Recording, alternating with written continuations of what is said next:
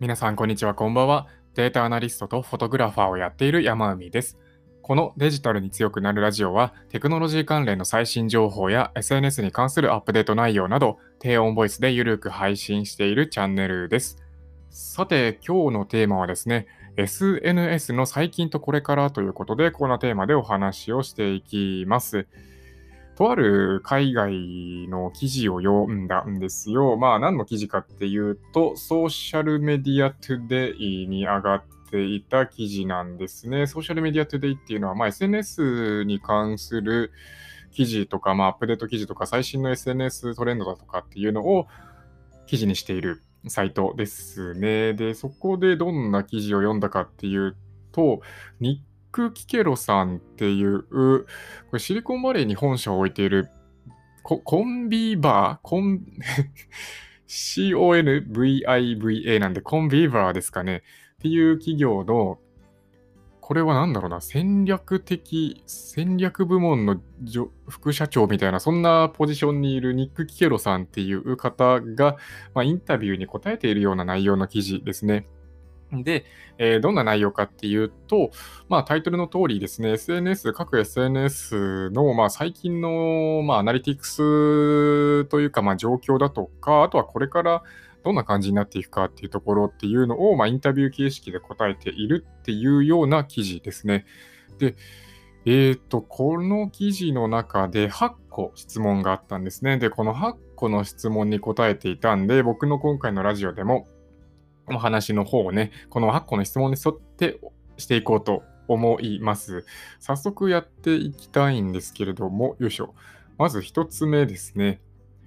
1つ目の質問がどんな感じだったかっていうと、ここ数年のソーシャルメディアマーケティングにおいて最も大きなトレンドは何だと思いますか？こんな感じの質問ですね、最初は。で、これに対して答えているのが、まあ、動画の成長ですねっていうことですね。まあ、SNS の最初の波では、Twitter だとかで言うとやっぱりテキストだとか、まあ、会話が中心っていうところで、まあ、Instagram っていうのが始まってからも、Instagram も最初は、まあ、正方形のね、写真の共有プラットフォームみたいな形で始まっていて、そこからいろいろと進化、変化を繰り返してきていって、ストーリー機能が備わったりだとか、今では、えー、リールっていうショート動画の機能もありますよね。インスタグラムは、まあ、ほんと TikTok をライバル視しているというか、そんな感じになりますんで、TikTok はまあ今ほぼほぼショート動画だけっていう感じですけ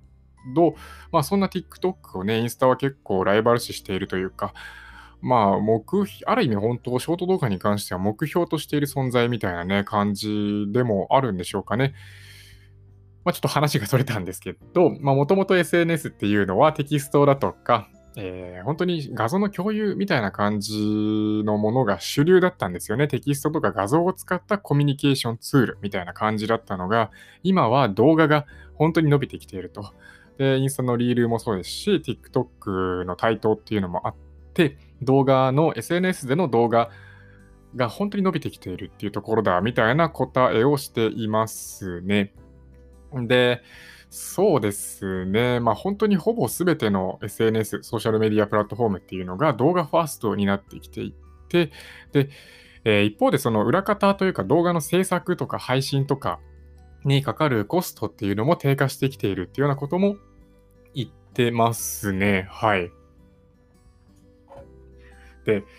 まあ、企業、まあ、個人ももちろんそうなんですけど、特に企業も動画ファースト、動画でこう、なんだろう、情報を得るっていうような消費者、ユーザーに向けてどんなメッセージを発信するかっていうものを考えないといけなくなっている状況にあるみたいなことをおっしゃってますね。うん、なるほどなっていう感じです。もう一度言いますけど、インスタグラムもリールっていうショート動画の機能に今力入れてきてますよね。動画の再生可能時間っていうのも伸ばしてきてますし、今最大1分間だったかな。で、TikTok の方もショート動画は、もともとショート動画の共有プラットフォームみたいな形で始まっているんで、力を入れてるっていうのは当然なんですけど、TikTok の方も最大の時間を最近3分とかに伸ばしたんですよねっていうぐらい、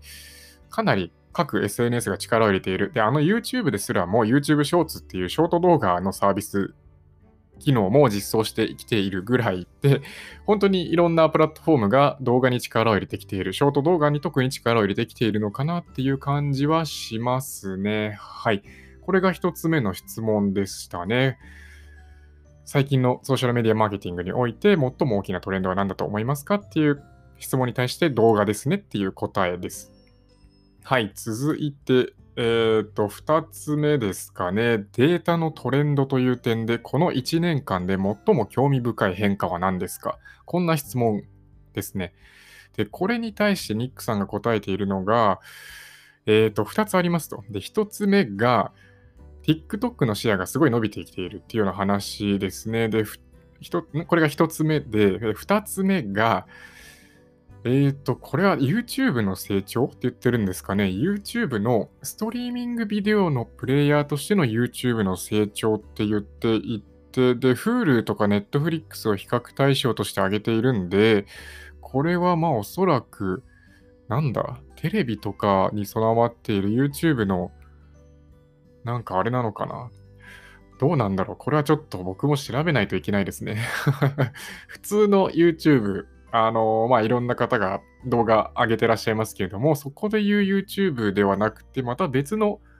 ストリーミングビデオのプレイヤーとしての YouTube って言ってるんで、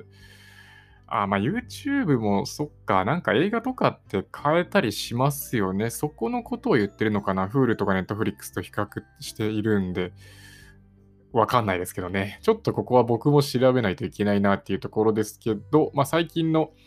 データトレンドっていう点で1年間で最も興味深い変化は何ですかっていう問いに対して2つあると。1つ目が TikTok の視野が伸びている。2つ目がストリーミングビデオプレイヤーとしての YouTube の成長って言ってますね。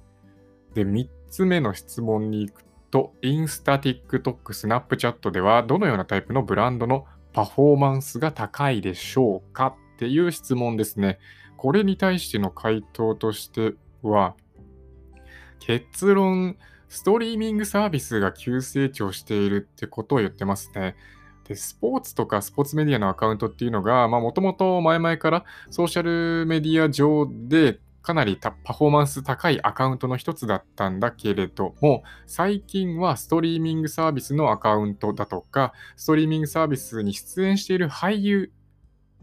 とか番組のアカウントっていうのが伸びてきているみたいな感じの話をしてますね。はい。えーと、そうですね。まあ、細かい話はちょっと置いとこうかな。パラマウントプラスっていうプラットフォームがあるんですかね。そこで配信されている I Care, iCarly っていう、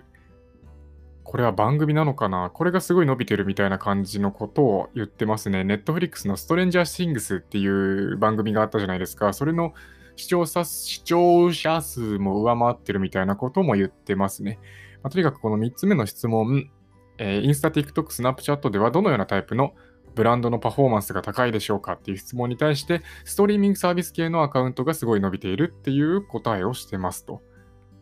はい、続いて4つ目に行くと、効果的なストーリーズ戦略の重要な要素は何だとお考えですか？っていう質問ですね。これに対してはもう一言、一貫性って答えてますね。一貫性。ストーリーズ、ストーリーっていうと、インスタグラムのストーリーだとか、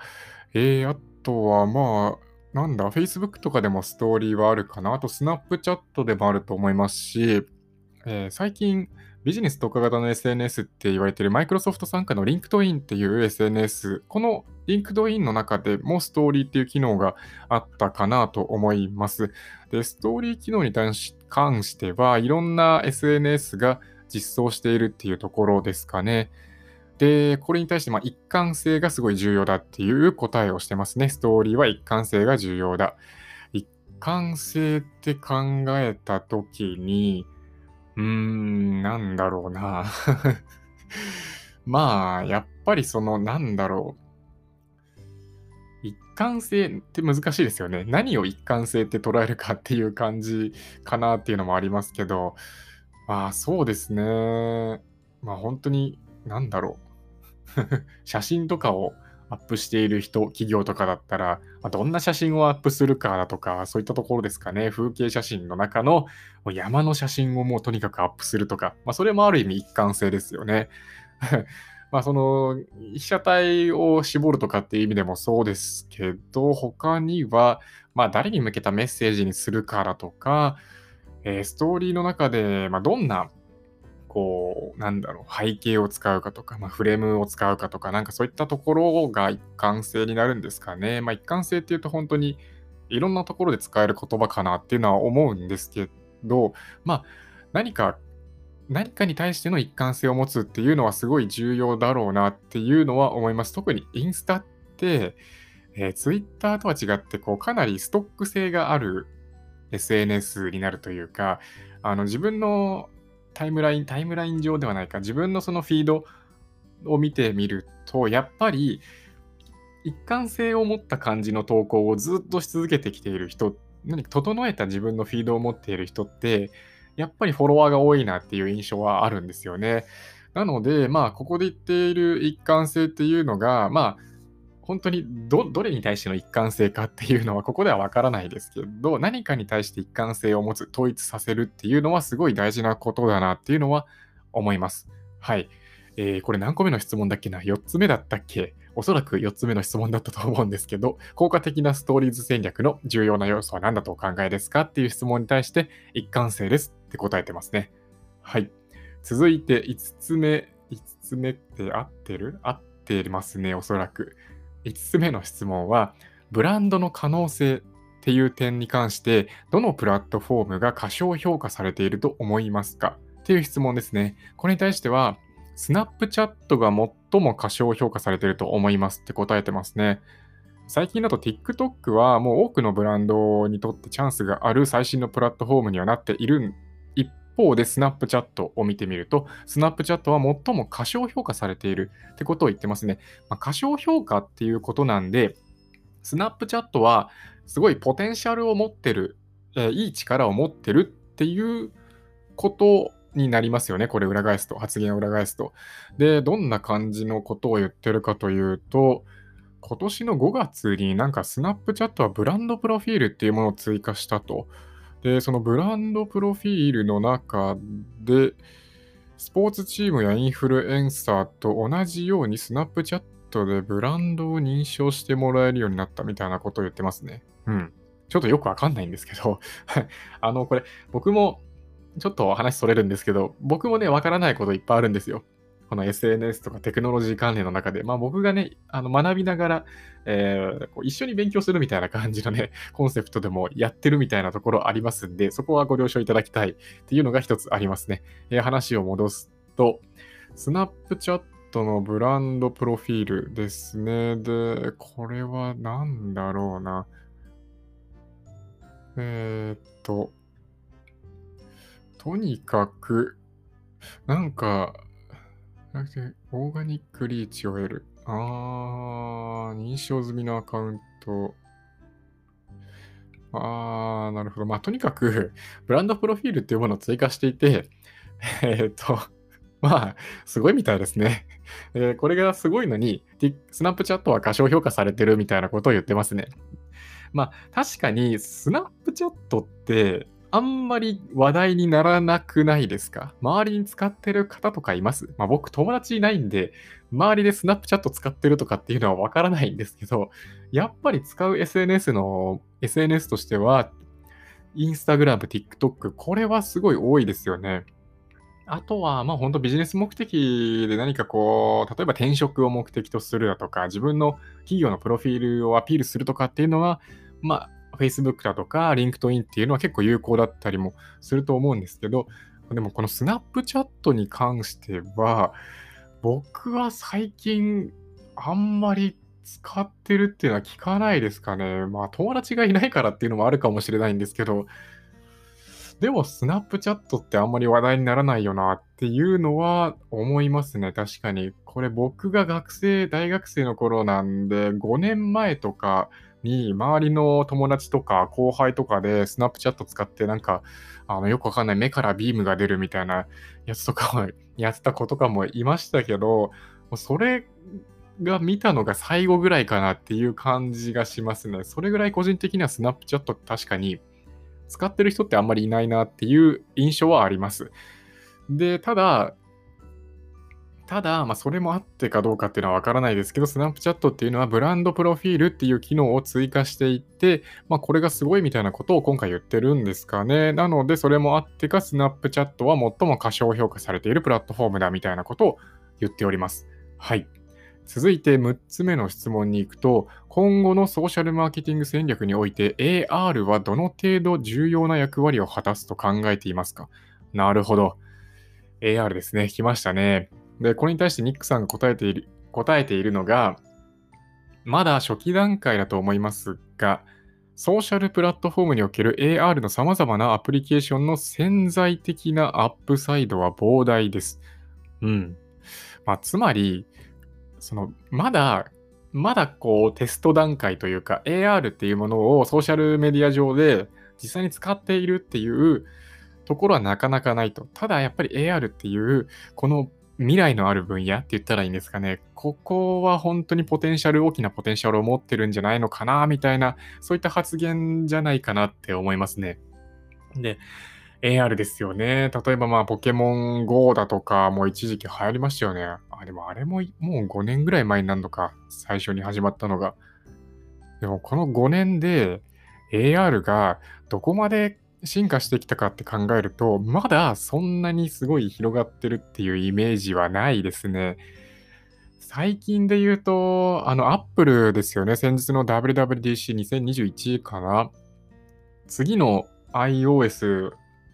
次の iOS なんだ ?13、14、13でしたっけ？おそらく13だと思うんですけど、iOS13 とかでマップ上でアプリ、アップルのあの iPhone とかで見れるマップ上とかで、そのマップの中に、その現実のマップの中になんかこう、目印となるような矢印をこう書いてお書くみたいな、デザインするみたいな感じの動画が確か上がってたんですよね、WWDC の中で。っていうぐらい、まあ、アップルがやっと最近、こう、本腰入れ始めたのかなっていうのは個人的には思ってます。あとは最近で言うと、ピンタレスト、SNS、これも最近広がってきたなっていう印象のある SNS、ピンタレストですけど、ピンタレストの方でも、フォルクスワーゲンありますよね。フォルクスワーゲンが確か AR を利用したピンピンタレスト上で使える、まあ、投稿のことですよね。ピンを実装し始めたみたいな感じのニュースが流れてましたね。で、AR 機能を使って、そのフォルクスワーゲンの車の車内の様子とかっていうのを見れたりするみたいな機能だったと思いますね。っていうぐらい、ようやく最近 AR が一般的にこう普及して始めてきてるかなっていう感じはしますね。個人的にはですけどね。はい。まあ、ニックさんもこれ噛み砕いて話をすると、まあ、まだまだテスト中初期段階なんだけれども、まあ、ポテンシャルはすごい秘めている分野だと。で、まあ、これから伸びていくみたいな感じのことも言っていますね。この今後の SNS、ソーシャルメディアマーケティングの戦略において、AR はどの程度重要な役割を果たしますか？果たすと考えますか？みたいな質問に対して、まあ、ポテンシャルはやっぱり高いよね？みたいな感じの答えをしていますね。はい、続いて、続いては7個目ですかね。7個目の質問が、ブランドがアナリティクスを分析する際に最もよく見かける間違いは何でしょうか？ほう。これも2つあるって言ってますね。2つある。1つ目が、ベンチマークを設定する必要がありますって言ってるんですかね。うん。エンゲージメントだとか、動画の視聴率、平均の視聴時間とかっていう、まあ、ベンチマーク、いわゆる、こう、ベースとなるようなラインみたいな感じですかね。基準となるようなものみたいなものを設定していない企業とかが多いってことを言ってるんだと思いますね。ただ、これは設定しておいた方がいいと。うん、まあ確かに、そうですね。僕もあの本業でデータアナリスト、データ分析の仕事とかっていうのをやってますけど、これに置き換えて話をしてみると、まあ、何か基準っていうものがなかったりすると、やっぱりよくわからないっていうのがありますね。データを分析するにあたって、まあ、分析して、そう、例えばこう、グラフにして視覚化する、で共有するっていうのは簡単なんですけど、でそこで何が見えるかっていうと、何か比較するものがなかったりすると 分からなかったりするんですよ。まあ、比較対象だとか、えー、なんだろうな、その平均のデータだとか、なんかそういったものがないとなかなか見えづらいっていう点があったりするんですよね。うん。これに対して、この商品が100個売れてます。これがすごいのか、悪いのか、これだけ聞くとわからないじゃないですか。なので、まあ、平均的にどれくらいなのかとか、他の商品はどれくらい売れてるだとか、えー、他の企業で同じような商品がどれくらい売れてるだとかっていう、まあ、基準となるようなものっていうのがないと、やっぱりよくわからないっていうことはよくありますで、この、まあ、ブランドがアナリティクス分析をする際によく見かける間違いは何でしょうかっていう点に対しての一つ目の答えですけど、まあ、ベンチマークを設定する必要がありますって言ってるんで、ベンチマークを設定できていないっていうケースが多いっていうことを言ってるんじゃないかなって思いますね。はい。で、もう一つあって、えー、次に、ま、ベンチマークを作ったら、それに基づいてコンテンツを分類していく必要があると。あー、まあ、コンテンツの分類だから、例えば、動画だとか、まあ、画像だとか、まあ、その動画の中でもどんな動画にするかだとか、画像の中でもどんな画像にするか、あとはまあなんかキャンペーンをやるんだったらどんなキャンペーンにするかっていう、それぞれのコンテンツをしっかりと分類する必要があるっていうことを言ってるんじゃないかなと思いますね。うん。で、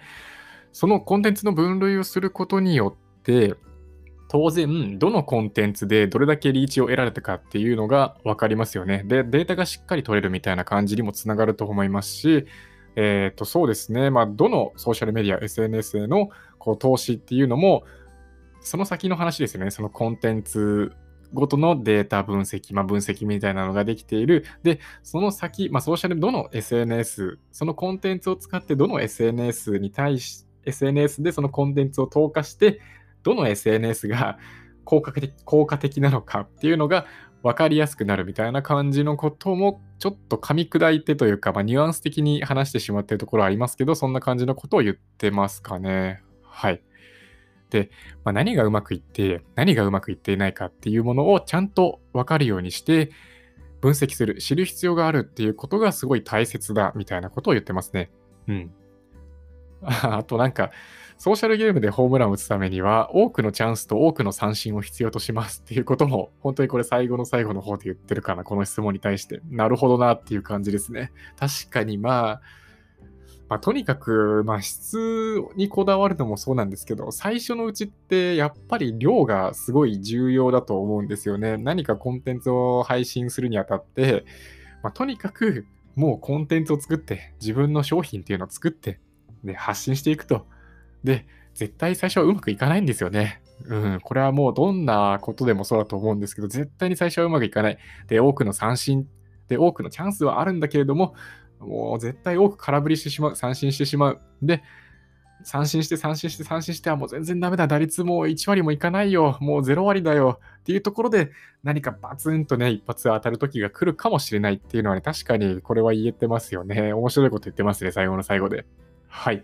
7つ目の質問は、ブランドがアナリティクス分析をする際に最もよく見かける間違いは何でしょうかっていう質問に対して、ベンチマークを設定しましょうということと、ベンチマーク設定したら、コンテンツを分類して、ちゃんと分析しましょうみたいな回答をしています。はい、最後ですね。8つ目。8つ目の質問が、今後、